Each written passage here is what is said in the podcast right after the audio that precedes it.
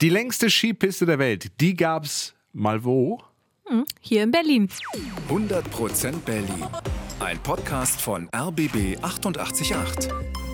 Gemeinsam mit zum Glück Berliner von Lotto Berlin. Heute geht's bei uns um das hier.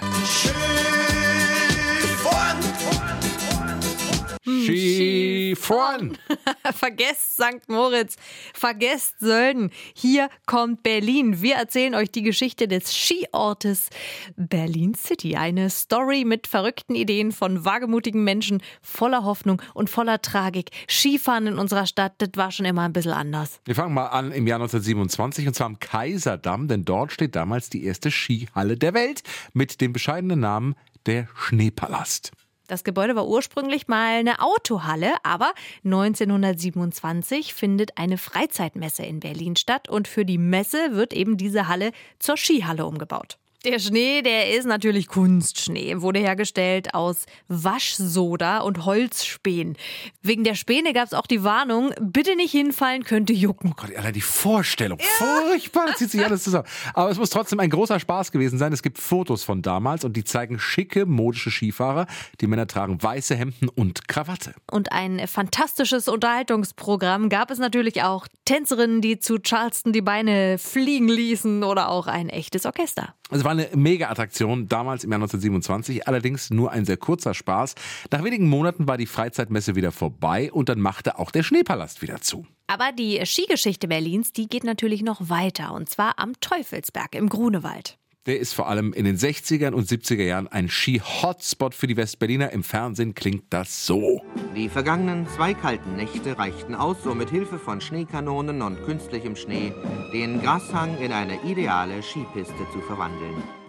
Es gibt da richtige Skilifte und Schneekanonen, wobei die Piste jetzt nicht so irre lang war, nur so ungefähr 400 Meter, wie dieser Skifahrer hier anmerkt. Für einen geübten Skiläufer, der fährt also 30, 40 Sekunden.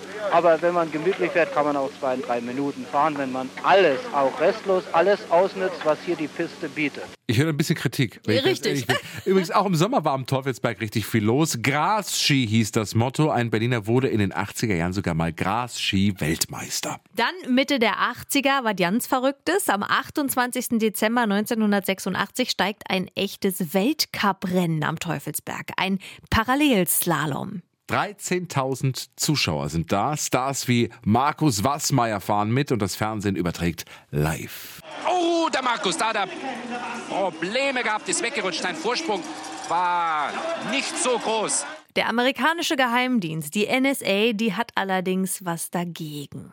Die Amis sitzen ja damals oben auf dem Teufelsberg in ihrer Abhöranlage und sie wollen nicht, dass ihre schöne Anlage ständig im Fernsehen zu sehen ist. Ja, das hat mal einer der Organisatoren erzählt. Während des Rennens kam ein Anruf des wachhabenden Offiziers oben aus der Radarstation, der dem Sender mitteilte, dass man bitte aus dem Bild jegliche Aufzeichnungen dieser Radarstation rausnehmen wolle.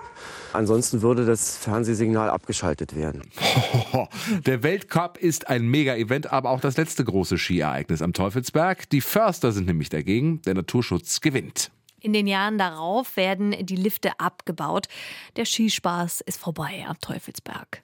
Aber dann, das Jahr 1998, Vorhang auf für die längste Skipiste der Welt. So war der Werbespruch damals für eine alte Fabrikhalle in Pankow.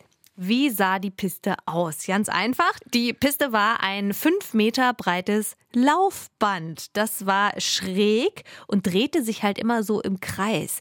Deswegen war die Piste eben unendlich lang. Der damalige Chef beschreibt das so. Die längste der Welt ist auch nicht übertrieben, weil wir haben ja das Skifahren simuliert, das sind die gleichen Bewegungen, mit einem Plastikband, was hinaufläuft. Damit entfällt für uns der Lift und damit auch die Wartezeiten. Ich kann so lange fahren, wie es die Muskeln erlauben. Der Gletscher hieß das ganze Ding, gab es aber nur ein paar Jahre, dann machte die Halle zu. Aber nur fünf Jahre später, im Jahr 2003, das nächste Ski-Highlight. Skifahren im Prenzlauer Berg in der Marienburger Straße.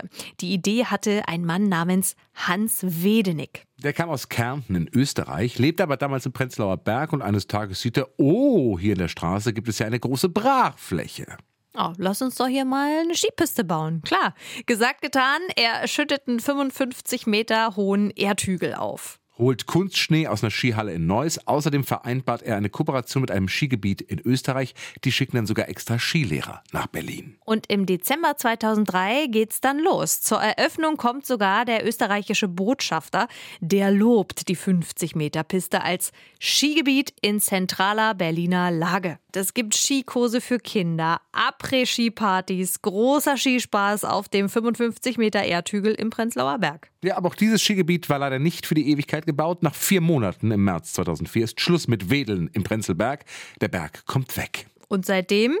Es gab in den letzten Jahren immer mal wieder Ideen für eine Skihalle in Berlin. In Adlershof zum Beispiel, da sollte mal eine Megahalle gebaut werden. Aber tja, bisher wurde nichts davon gebaut. Aber wer weiß, vielleicht hat ein skiverrückter Berliner, eine Berlinerin mal wieder eine gute Idee und Berlin wird wieder zum Skigebiet. 100% Berlin. Ein Podcast von RBB 888. Gemeinsam mit zum Glück Berliner von Lotto Berlin.